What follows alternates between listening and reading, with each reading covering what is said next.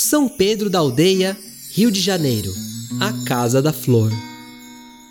Pousamos sem contratempo ao lado dos moinhos de vento e fomos recebidos por Geraldo Luiz, morador feliz e contador de histórias, que nos levou para conhecer esta cidade tão bela. Foi também nesse dia que o Caixola virou uma embarcação à vela. A flor narrou animada. Vejam a história do professor Cordelino. Ele nasceu cego, mas escrevia poesias e hinos. Virou poeta não foi à toa. Um cego que levava a luz em forma de versos para a vida de outras pessoas. Conhecemos Gabriel Joaquim, filho de Índia com negro, que não teve medo nem receio de sonhar Sonhou que batia asas e que teria sua própria casa, e assim começou a batalhar. Conseguiu sua casinha e começou a enfeitá-la com tudo que era sobra. Restos de louças, de vidro, lâmpadas, garrafas, farol de carro e azulejos. Com habilidade, foi adornando o que virou uma bela obra. O material principal foi seu sonho e também muito amor.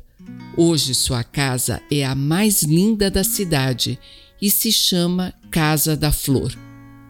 Quando entramos no espaço, nossa bailarina logo confessou: Estou emocionada e me sentindo em casa.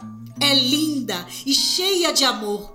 Vou fazer uma apresentação de dança em homenagem à Casa da Flor. O vento soprava mais calmo quando paramos para assistir ao pôr do sol. Em outras paragens, o Sol nasce ao leste, dentro do oceano, e se põe no interior. Mas aqui ele se põe dentro da laguna de Araruama e se vai sorrindo, esculpindo o pôr do sol mais lindo. Nos despedimos de Geraldo Luiz e no contratempo dos moinhos de vento que fizeram o livro girar, rodar e subir seguimos adornando nossas páginas com uma história daqui e um caos dali, assim como o sonho que o menino Gabriel um dia sonhou. Moinho dos ventos parece um catavento, roda, roda todo instante. Que lindo catavento gigante! O caixola alado seguia sua viagem registrando as paisagens quando Pedro falou: Trupe na escuta! Se preparem para o pouso. Vamos pousar no campinho ao lado do caminho dos queimados.